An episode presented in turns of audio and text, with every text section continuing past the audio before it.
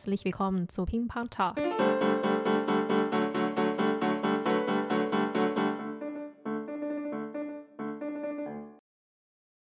Hallo liebe Leute, herzlich willkommen zu Ping Pong Talk, wo wir unsere alltägliche Umgebung durch andere Augen sehen. Ich bin Hui. Jedes Jahr, also seitdem ich nach Deutschland gekommen bin, für drei Monate von Dezember bis Februar lebe ich immer noch in der erneut Startphase. Erstmal Weihnachten, dann Silvester und auch noch Frühlingsfest dazu, womit man in China nach dem Mondkalender für Anfang eines neuen Jahres großartig feiern wird. Also theoretisch, wenn man beides, Silvester und auch chinesisches Neujahr, wenn man beides feiert, theoretisch könnte man ein Jahr dann zweimal neu anfangen und planen. Einmal Probe und dann richtig auf geht's. In dieser Episode rede ich mit Matai über unsere Wahrnehmungen für neun Jahre, wie wir als deutsche und chinesische Studierenden in Deutschland zum neuen Jahr feiern und ähm, wie die Wirklichkeit uns bewusst geworden ist, dass das alte Jahr vorbei ist und was wir für das nächste Jahr vornehmen. Würdest du dich kurz vorstellen, Matai? Gerne. Hallo, ich bin äh, Matai, ich studiere im vierten Semester Kultur und Gesellschaft an der Universität Bayreuth. Bin aus dem fernen Köln runtergefahren. Genau, und mache jetzt hier meinen Bachelor. Vielen Dank. Schön, dich dabei zu haben, Matai. Heute ist 19. Januar 2023, wo wir jetzt aufnehmen. Und das heißt für mich, dass dieser Sonntag der erste Tag des nächsten Jahres ist. Kennst du das Mond-Neujahr oder sozusagen Lunar New Year? Kennen ist äh, übertrieben. Also ich weiß, dass es quasi dann eine zweite Rechnung gibt, aber ähm, wie genau die funktioniert, wonach die sich richtet, also nach, wahrscheinlich nach dem Mond, aber genaueres weiß ich da nicht. Also ich bin auch ja nicht so professionell in dem Bereich zu erklären, was da genau das ist oder wie das entstanden ist. Kurz zu sagen, geschichtlicher Hintergrund dafür, warum gerade dieses Fest oder Mondkalender wahrgenommen werden, wer das die Landwirtschaft in Ostasien für eine lange Zeit immer vorgeworfen hat. Und Mondkalender bietet quasi Hinweise darauf an, wie das Wetter in einem Jahr sich variiert und wann für welche Getreide, Lebensmittel, Pflanze und so weiter angemessen wäre. Und Frühlingsfest von daher heißt dann, ähm, dass der Frühling anfängt und ein neuer landwirtschaftlicher Zyklus mhm. wieder los. Ähm, und das ist dann Anfang eines Jahres oder eines landwirtschaftlichen Jahres. Interessant. Anscheinend ist das was komplett Neues für dich. Ja, also irgendwie, dass da die ganze, also die, wenn ich es richtig verstanden habe, die wegen der Landwirtschaft wurde da Neujahr gelegt und dann ändert sich ja wahrscheinlich das Neujahrsfest, wie im Grunde Ostern auch immer. Es ist immer an anderen Tagen. Ja, genau. Also wobei auf dem Mondkalender ist immer derselbe Tag. Aber wenn wir vergleichen, welcher Tag der Tag im Mondkalender der erste Tag für ein Neujahr ist, hm. dann ist immer jedes Jahr unterschiedlich. Also der Tag ist der gleiche, das heißt, es ist immer an einem Samstag? Nee, der Tag ist immer gleich. Das heißt, ähm, der Tag ist immer Ende oder der letzte Tag des letzten Jahres und zwar nach dem Mondkalender. Aber wir zählen in unserem Leben halt mit einem anderen Kalender dieses. Ah, da ist der Denkfehler. Ich dachte gerade, ähm, wenn jetzt ich mir den Kalender angucke, der hier gerade hängt, dann wäre ja der Neujahr immer an einem anderen Tag. Aber natürlich nach dem chinesischen Kalender dann immer am selben Tag, weil es halt dann wie Silvester immer nach dem 31. Dezember kommt der 1. Januar. Ja, genau. Genau. Mondkalender ist, ähm, soweit ich weiß, gibt es mehrere Versionen in unterschiedlichen Ländern. Und in Ostasien wird dieses chinesische Mondkalender üblicherweise wahrgenommen. Ja, da sieht man, dass ich gefangen bin, in, weil für mich das selbstverständlich war mit ja für mich den handelsüblichen Kalender. Mhm. Und natürlich, dass der Mondkalender nicht nur einen Tag ausmacht, mhm. sondern ein ganzes Jahr. Ja, Mondkalender wie jeder Kalender ist für ein ganzes Jahr, aber auch in China heutzutage mhm. sind nur die bestimmten Tage wichtig. Und zwar für Feste oder für bestimmte Wetter. Es gibt zum Beispiel große Kälte, kleine Kälte. Das heißt, ab diesem Tag ist kälter geworden. Mhm. Ab diesem Tag ist normalerweise die nächste Woche am kältesten in einem Jahr. Das war früher auch für Landwirtschaft. Genau, so ist die Funktion der, des Mundkalenders. Da habe ich ja direkt schon was gelernt. Ja, da kann man, also ich muss sagen, ich lese nicht so immer, nicht so oft Mundkalender, aber ab und zu, wenn ich gucke, auch wenn das nicht, nicht mehr so üblich ist, aber trotzdem äh, sagt das auch schon was aus. Ja, und diese Hinweise helfen manchmal auch zu erkennen, wie das Wetter wahrscheinlich sich variiert, wobei jetzt heutzutage nicht mehr so korrekt wird, weil das Klima sich auch mhm. verändert. Bevor wir mehr über Neujahrs reden, ich würde erstmal fragen, Matthäi, kannst du mir darstellen, wie du Weihnachten und Silvester feierst oder was für dich halt klassisch wäre und was die Unterschiede beim Feiern sind? Also bei uns in der Familie haben wir Weihnachten ganz klar getaktet. Also wir haben mhm. äh, essen immer Käsefondue mhm. und normalerweise waren jetzt die letzten Jahre mein Zwillingsbruder und ich immer im Gottesdienst aktiv. Das heißt, wir haben mitgewirkt und wir sind dann am 24. vor Heiligabend dann, sind wir dann relativ früh in die Kirche gegangen, haben unser Stück, das wir geprobt haben, dann dargestellt. Also insgesamt dann meistens drei Gottesdienste, also zwei haben wir mitgewirkt, einen haben wir uns dann selber angeschaut. Mhm. Und genau, also mein Bruder und ich waren dann im Gottesdienst und unsere Eltern haben dann was vorbereitet und als wir dann, wenn wir dann nach Hause gekommen sind, haben wir alle zusammen Käsefondue vorbereitet. Mhm. Nach dem Käsefondue meine Brüder und ich, meine Mutter, haben dann äh, noch gesungen. Mein Vater hat sich da immer rausgehalten, aber auch wenn jemand, der musikalisch begabt ist, es vielleicht nicht als Singen bezeichnen würde, wir haben dann Weihnachtslieder gesungen. Und dann kam die Bescherung und dann äh, war quasi Heiligabend rum und am ersten Weihnachtstag ist dann immer traditionell bei uns entweder ein Weihnachtsspaziergang mhm. oder wir sind immer schon in den Urlaub gefahren. Mhm. Deswegen war Weihnachten für uns immer, wenn man es zu Hause betrachtet, immer nur der heilige Abend. Mhm. In die ersten Weihnachtstage sind so etwas weggefallen wenn wir nicht weggefahren sind, halt ein traditioneller Spaziergang mit der Familie. Und Silvester haben wir dann auch dementsprechend immer in den Alpen gefeiert. Und das heißt, wir haben da immer im Hotel äh, verbracht. Am Anfang haben die Liftwärter innen dann noch ein ähm, Feuerwerk gemacht. Mhm. Früher, als wir klein waren, durften wir das aber nicht sehen. Wir sind, also ich habe erst relativ spät richtig Feuerwerk gesehen, weil äh, wir immer ins Bett mussten, weil wir ja am ah. nächsten Tag mhm. Skifahren mussten und die Pisten leer sind. Und das war so bis letztes Jahr unser traditionelles Silvester und mhm. Heiligabend. Mhm. Kannst du dir vorstellen, dass du in der Zukunft irgendwo anders wärst? Ja.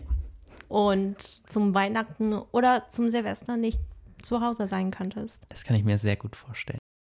Es ist mittlerweile so eine Routinehandlung. Ähm, mhm. Weihnachten ist nichts mehr Besonderes für mich, finde ich. Und äh, ich würde es gerne was Neues machen, mit anderen Leuten Weihnachten feiern. Also mhm. meine Familie jetzt nicht unbedingt aus, können aber mit einer anderen Familie Weihnachten feiern. Vielleicht mhm. eine Waldweihnacht feiern oder ah. irgendwas in die Richtung. Einmal mal raus aus der Routine, nicht jedes Jahr das Gleiche. Ja.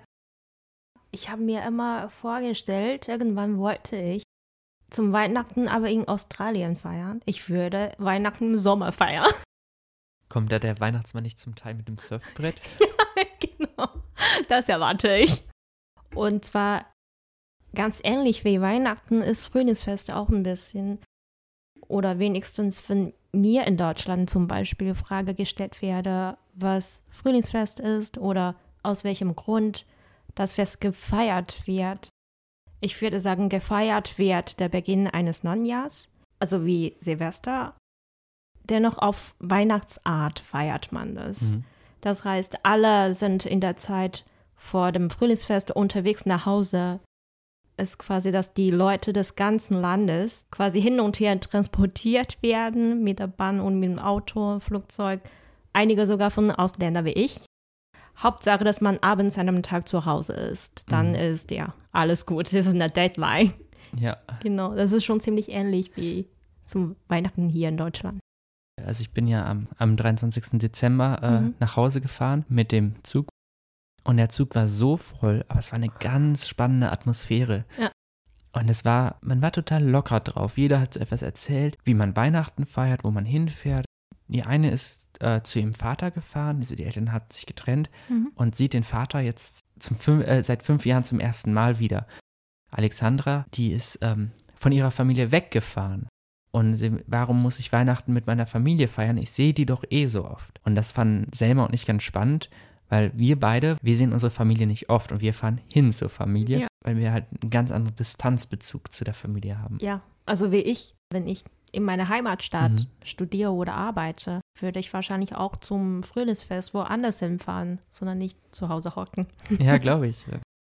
Wobei zum Frühlingsfest bekommen wir als Kinder kein Geschenk, sondern einfach Geld. Die Erwachsenen oder die halt die ähm, über mir sind, meine Eltern, die Brüder und Schwester von denen, sobald man verdient, dann gibt man den kleinen Kindern Geld. Als Kind konnte ich sonst von nirgendwo Geld bekommen, außer meine Eltern mir Geld geben. Mhm. Ich glaube, dass für viele chinesische Studierende auch bekannt ist, dass unsere Eltern uns versprechen, ich behalte das Geld mal kurz für dich, weil das bei mir sicher ist und irgendwann verschwindet das Geld auch. Also nicht mein Geld. Mhm. Das haben die quasi getauscht, weil sie den anderen Kindern Geld geben und dann bekomme ich Geld von meiner anderen Verwandten mhm. und das ist quasi ein Austausch. Mhm. Aber trotzdem habe ich mich so gefreut, dass ich wieder etwas in meiner Geldbörse habe. Das ist nicht mehr leer. Irgendwann hat meine Mama mich gefragt, ja, weißt du, dass mh, hm, nicht so sicher ist, ein kleines Kind mit so viel Geld unterwegs. Und ja. ich verstehe zwar schon, dass meine Eltern Sorge um mich machen, also um das Geld machen, ja. aber. Nicht um dich. ich kaufe auch um dich. Ja, genau. Um mich nur mit Geld. Ja. Genau, aber das war äh, wirklich sehr lustig und mhm. bis, also irgendwann vertrauen meine Eltern mir auch mehr, dann darf ich selber entscheiden, wofür ich das Geld ausgebe. Ja, mhm. das war für mich auch, auch ein Zeichen dafür, dass ich groß geworden bin, dass ich bald keine mehr Geld bekommen werde. Genau. In Deutschland haben wir zur Konfirmation zum Beispiel, das ist jetzt einmalig dann immer, bekommt man ja auch enorm viel Geld geschenkt und nur Geld. Kom Kommunion ja genauso. Also, also bei Kindergeburtstagen zum Beispiel, da hat man ja früher immer irgendwas gegen, gegen einen Gegenstand geschenkt, Playmobil oder irgendwas zum Spielen. Und mittlerweile, in meinem Alter, schenkt man sich Geld, was ich auch zum Teil manchmal etwas komisch finde. Mhm. Allerdings kommt es immer auf den Sinn an. Weil wir sind im Alter, wo man sich, finde ich, über pragmatische Geschenke freut, also was man wirklich braucht dann verstehe ich das Geldgeschenk schon, aber ich finde, wenn man gerade wenn man klein ist, freut man sich über so viel. Ist man so leicht glücklich zu machen. Ja. Und das dann zu sagen, okay, hier hast du Geld, ähm, finde ich irgendwie schade. Mhm. Ja, das war für mich auch kein Geschenk. Das mhm. war nur eine Gelegenheit.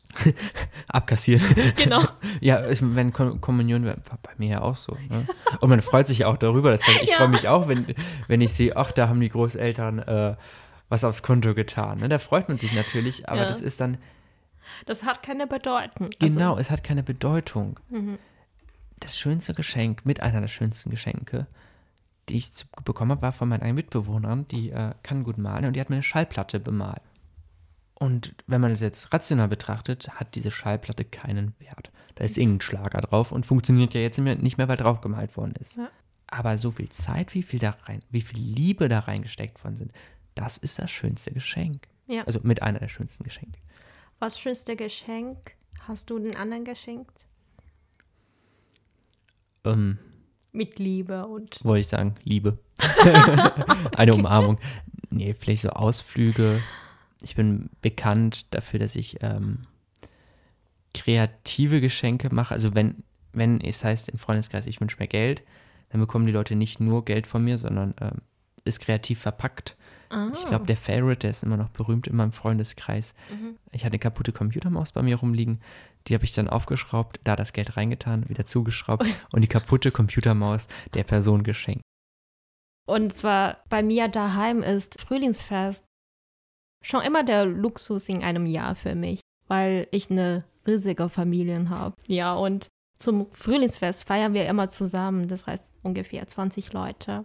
In China ist es auch nicht selbstverständlich. Zum Beispiel in meinem Freundeskreis kenne ich sonst niemand, wer mit so vielen Leuten den Tag verbringt. Häufiger sind nur mit Kernfamilien, wie genau. was ich in Deutschland zum Weihnachten kennengelernt habe. Mhm. Also nur in meinem Fall, Frühlingsfest ist mein heiliger Tag. Und in der Grundschule versprach ich deswegen meine Eltern immer, dass ich das Lernen äh, in den Tagen vor dem Tag intensiv machen wollte, also rund um die Zeit mhm. und damit ich für diese Tage nur mit meiner Familie die Zeit genießen konnte. Ich denke mir, das wäre eigentlich meine allererste Neujahrsvorsätze gewissermaßen mhm. und auch die Ergebnisse waren sehr klassisch. Ich habe es nie durchgezogen. und eine Frage hätte ich jetzt, wie fühlst du dich sonst an der Tür des nächsten Jahres? Ähm, tendenziell, Silvester ist für mich nie so eine große Bedeutung. Ich merke nur, dass ich dann oft darüber nachdenke, was habe ich dieses Jahr gemacht, mhm. um allein ähm, die Zeit einzuschätzen. Wenn man so ein paar Highlights durchgeht ist so ambivalent gefühlt, war es jetzt ein langes oder kurzes Jahr. Mhm. Und dann blickt man natürlich auch nach vorne. Was steht an? Worauf freue ich mich in dem Jahr? Wovor ja. habe ich Angst? Ja. Ich weiß nicht, wie es bei dir aussieht. Ganz ähnlich. Silvester war für mich tatsächlich nichts Besonderes. Mhm. Jetzt ist es wichtiger geworden, seitdem ich in Deutschland gewesen bin. Weil zu Hause bei mir, also ich spreche nicht für alle in China, aber nur bei mir war Silvester eher ein Auftakt für Frühlingsfest. Mhm. Und von Feiertagen hier auch, weil nicht wahnsinnig erwartend. Nur ein Tag. Und halber Tag haben wir noch in der Schule gefeiert, von der mir. Und ich habe eine Vermutung, ob ein Fest für die Leute in einem Land wahrgenommen wird. Es hängt zum großen Teil von einem Feiertag ab. Äh, hättest du auch das Gefühl, die Feste, die die Menschen nicht gesetzlich beurlauben, spielen eher weniger Rolle? Ja, es kommt auf die Art des Festes an. Also wenn ich mir überlege, wenn man sich die ganzen christlichen Feiertage anguckt, die mhm. auch dann, wo man äh, nicht arbeiten muss, Pfingsten, die wenigsten wissen, mich eingeschlossen, mhm was wirklich Pfingsten ist. Dementsprechend, auch wenn es da frei ist, dann hat es keine, ist das Schöne, zumindest nach meinem Empfinden, nicht der christliche Feiertag, mhm. sondern es ist frei. Das ah. ist das ah. Schöne. Es ist, glaube ich, bei vielen Sachen so, dass man irgendwie mittlerweile gar nicht mehr weiß, warum man das zelebriert. Also zum Beispiel am 3. Oktobertag der Deutschen Einheit. Da wissen auch viele nicht mehr, was da war ich finde, ich kann man auch nicht viel einen Vorwurf machen, weil gerade wenn man meine Generation, wir haben den Mauerfall nicht miterlebt. Natürlich haben wir dann eine ganz andere Bindung, aber Feiertage verlieren so an, finde ich, Bedeutung. Das Einzige, woran man merkt, man hat frei.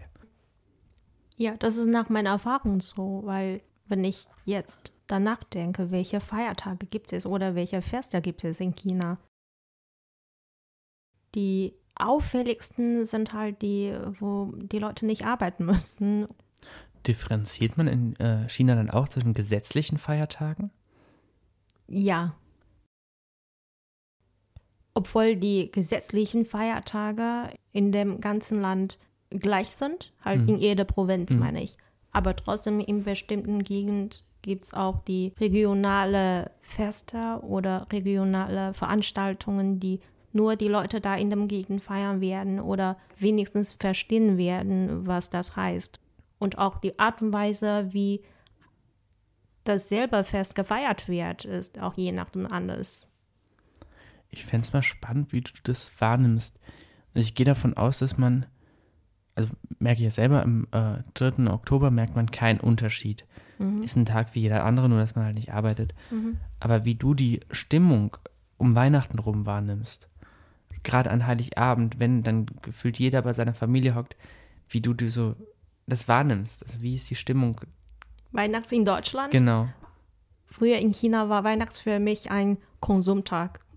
Viele schöne Deko im Shopping Mall oder auch in, in Straßen eingerichtet werden. Mhm. Das war für mich schön und ich wusste von daher auch, ah, das ist ein bekannte, ein bekanntes Fest in anderen Ländern.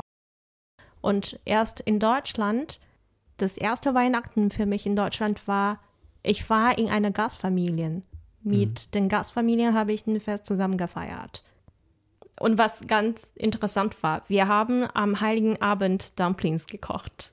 Ich würde sagen, dass eher diese traditionelle Rituale habe ich erlebt. Und danach in Deutschland zum Weihnachten war ich meistens mit den chinesischen Freundinnen zusammen. Und zwar Kommilitonen waren die meist, mhm. meistens.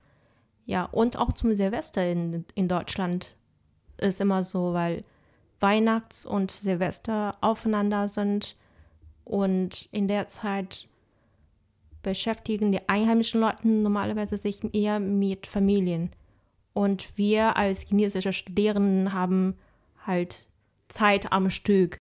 Und wenn du fragst, was die Stimmung da ist, was ich mhm. wahrnehme, ich habe wahrscheinlich mich selber dafür überzeugt, dass ich bewusst vermeide, wahrzunehmen, dass Weihnachts so ein Familienfest ist, weil das damit erinnere mich dann eher mehr dran, dass meine Familie nicht hier ist. Mhm. Und ja, das wäre traurig, aber das wollte ich nicht und das muss auch nicht sein. Ja. Und ich habe nur so wahrgenommen, dass wir alle frei haben.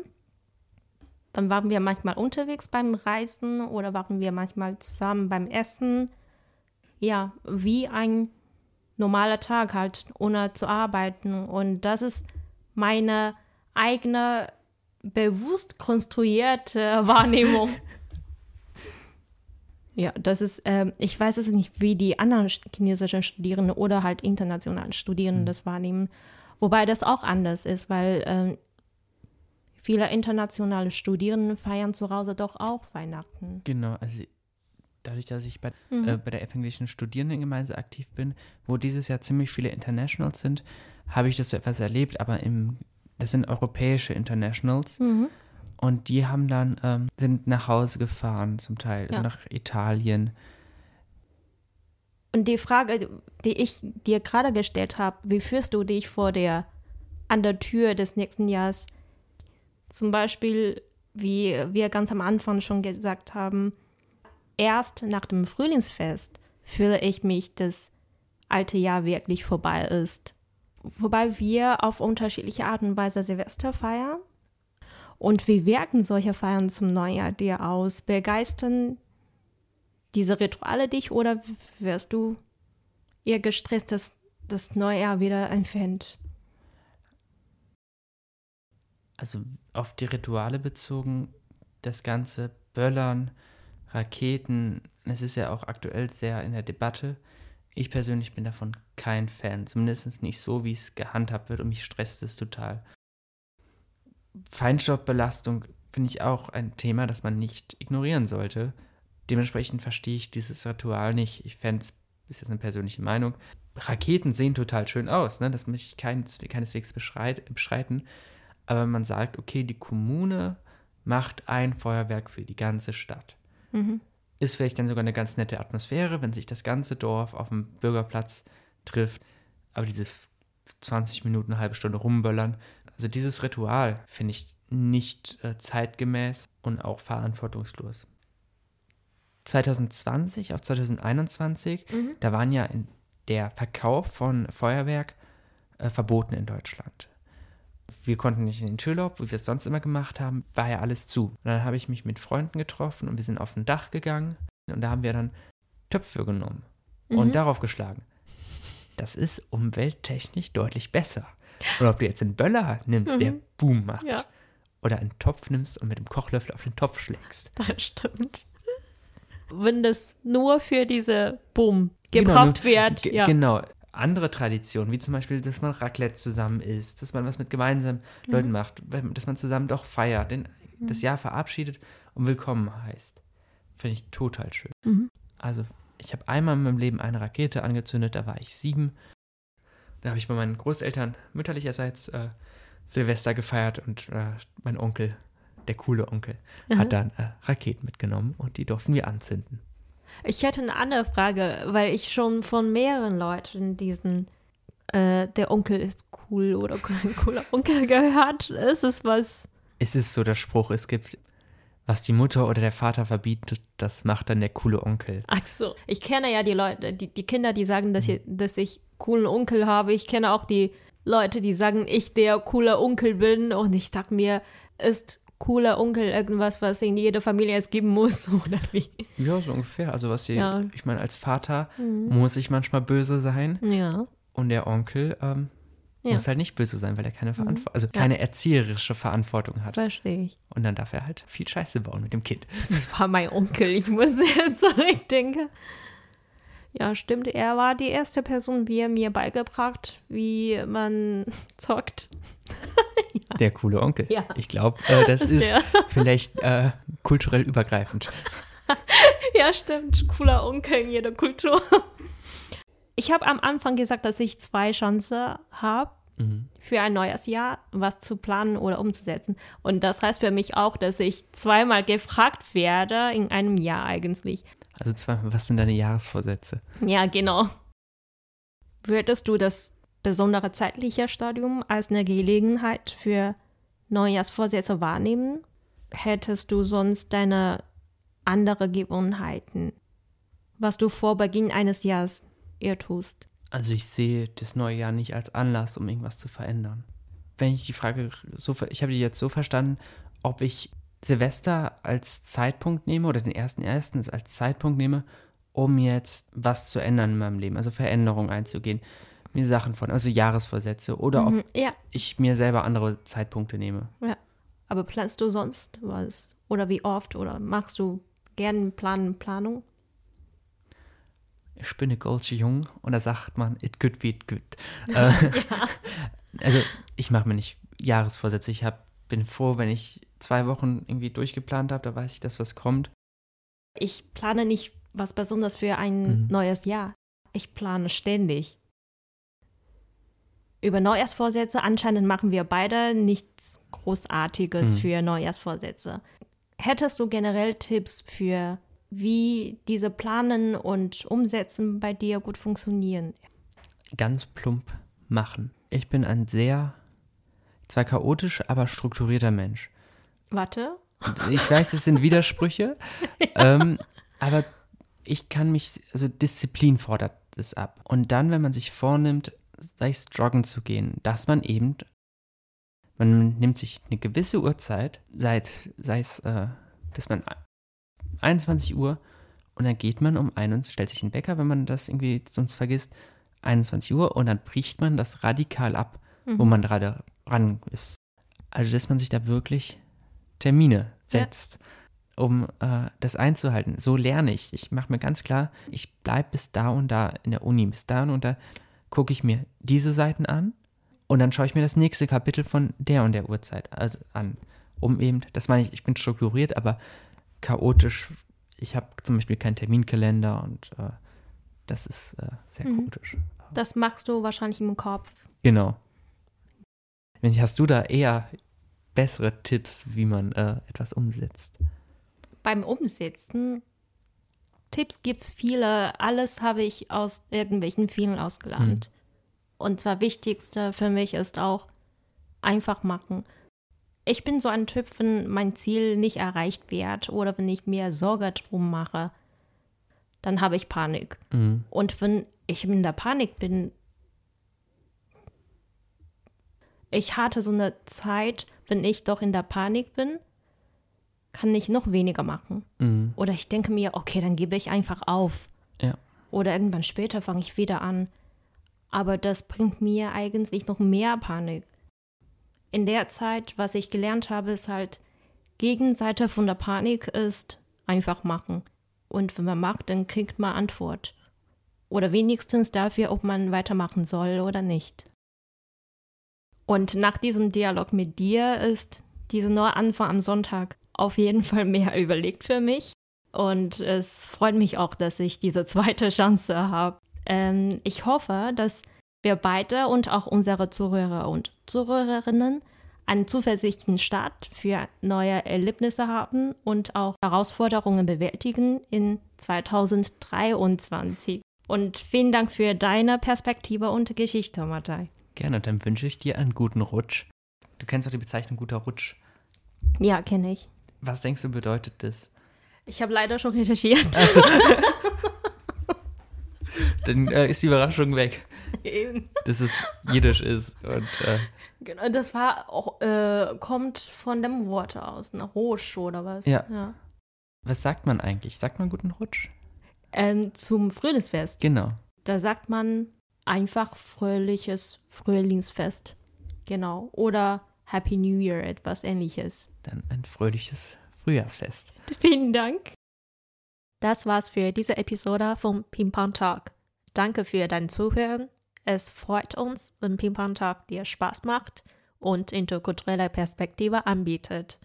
Wenn du interessante Themen hast, persönliche interkulturelle Geschichten mitteilen oder bestimmte Gäste im Ping-Pong Talk anhören möchtest, schreib uns unter der E-Mail-Adresse podcast@beihina.de an. Weitere Episoden findest du auf Apple Podcast und Spotify.